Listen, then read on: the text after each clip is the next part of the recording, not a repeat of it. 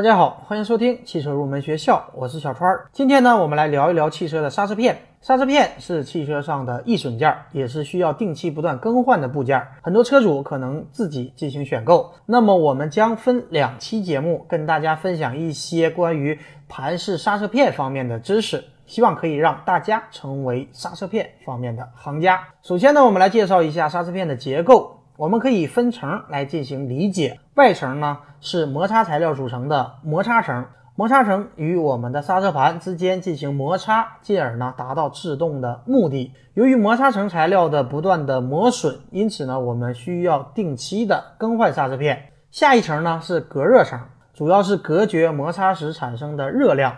然后再下一层呢，就是粘胶层，它主要是负责把我们的摩擦层、隔热层和我们最后的一层背板连接在一起。最后一层背板的结构呢，主要是用来与我们汽车进行安装和匹配。而在摩擦层的表面，一般会有开槽和倒角。开槽呢，就是在摩擦层的表面开一道沟槽。开槽和倒角有利于我们将水、污垢、灰尘从刹车片的表面上排走，可以优化刹车时的噪音和抖动。另外呢，在我们的刹车片上还会有厚度警示片，它也是磨损的一个极限的位置。如果磨损达到极限位置，我们还没有更换刹车片，这个厚度警示铁片就会和刹车盘发出尖锐的警示声。但是这样呢，它是伤害我们刹车盘的，所以大家一定不要等到了极限之后才去更换刹车片。那么了解了刹车片的结构，我们再来说一下刹车片的制造的过程。首先呢是刹车片的配方，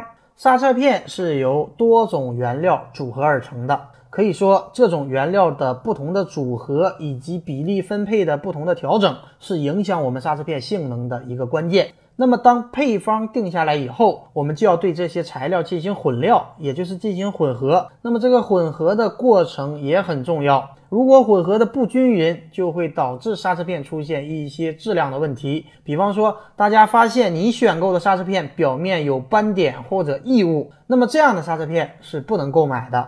这些斑点和异物就可能是混料过程当中导致的。有可能是我们原料当中就含有异物，也有可能是我们在混合的过程当中掉落了异物。还有呢，比方说你选购的刹车片，它表面的颜色不均匀、不一致，那么这样的刹车片也不能够购买。它也可能是由于我们材料混合不均匀导致的。那么原料混合之后，我们通过模具将原料重压成雏形，然后就是热压阶段。通过热压呢，我们可以将刹车片的背板和刹车片的雏形紧密的结合，然后我们再通过热处理、磨削加工以及烧蚀，再进行附件的安装，就完成了这样的一个过程。这里呢，给大家说一下烧蚀，大家应该有这样的一种经验，在换上新的刹车片以后，刹车的感觉和之前使用了一段时间的刹车片的感觉是不一样的。这也是因为在使用了一段时间的刹车片的表面。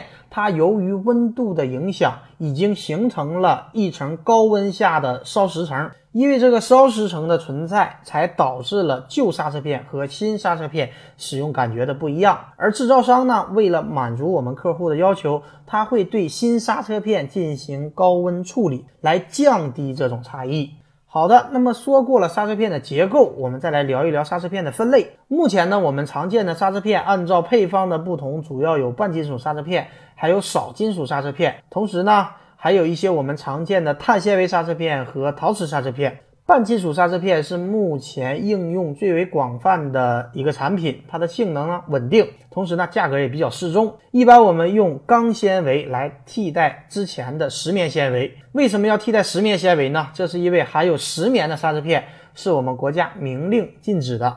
因为石棉纤维进入空气以后，它会对人体造成伤害，所以在摩擦材料当中用量较多的就是钢纤维。如果钢纤维的用量在百分之三十到百分之四十之间，就是半金属刹车片；而如果配方当中钢纤维的使用量在百分之二十以下，就是少金属刹车片。那么接下来我们再来介绍一下大家熟知的碳纤维和陶瓷刹车片。碳纤维刹车片，它要和碳纤维制成的刹车盘配合使用，性能很好，但是同样呢，它的价格。是很贵的。目前呢，一般是在跑车和赛车上采用，制动性能很好，同时也可以减轻整车的质量。另外呢，还有就是陶瓷的刹车片，它的性能呢是高于半金属的刹车片，同时它也不容易生锈腐蚀，也更耐磨，噪音也更低。但是同样的，它的价格也不便宜。好的，那么本期节目呢，我们主要给大家介绍一下刹车片的一些基础的理论知识。那么下一期节目，我们将分享一些跟大家用车息息相关的一些实用技巧，包括刹车片的选购、鉴别和日常使用的一些问题。如果大家有其他汽车方面的问题，也可以添加我的微信三三五三五二七八六九。我们下期节目